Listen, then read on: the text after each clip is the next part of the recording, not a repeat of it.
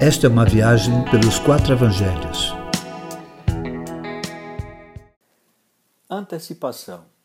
Jesus vai até Betânia visitar Lázaro, a quem havia ressuscitado dentre os mortos, e lá lhe ofereceram um jantar.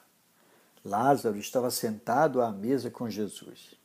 Marta continuava com a mesma prática envolvendo-se no muito trabalhar.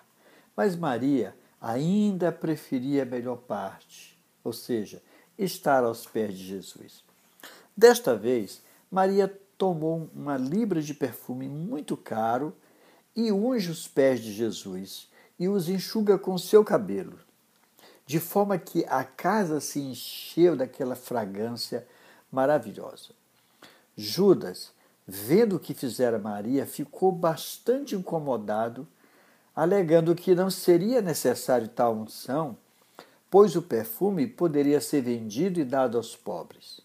A verdade é que Judas não estava interessado em ajudar nenhum necessitado, mas sim em roubar a bolsa do dinheiro como o fazia costumeiramente. Queridos, nós não podemos julgar a atitude do outro pelos nossos equívocos pessoais e muito menos pelos nossos desvios de caráter. Jesus interfere na situação em defesa de Maria, afirmando que ela estava participando de um momento que jamais se repetiria. Enquanto os pobres, sempre haveria e seria uma responsabilidade dos discípulos supri-los em todos os tempos. Meu irmão, nós não podemos deixar de servir a Deus alegando outras prioridades. Nada é mais importante que eu estar aos pés de Jesus e servi-lo com o que somos e com o que temos. Maria, ela se antecipou a um fato espiritual mesmo sem saber. Ela ungiu o corpo de Jesus para a sepultura, pois logo ele seria entregue às autoridades de Israel que o crucificariam. Quando somos guiados pelo Espírito de Deus, podemos ser protagonistas de fatos espirituais relevantes, ainda que não tenhamos consciência dele. Contudo, para Deus não passará despercebido.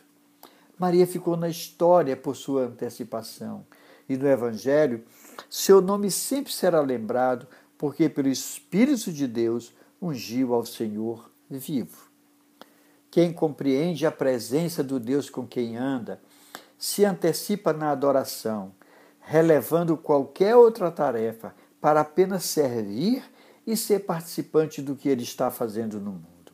É desse jeito.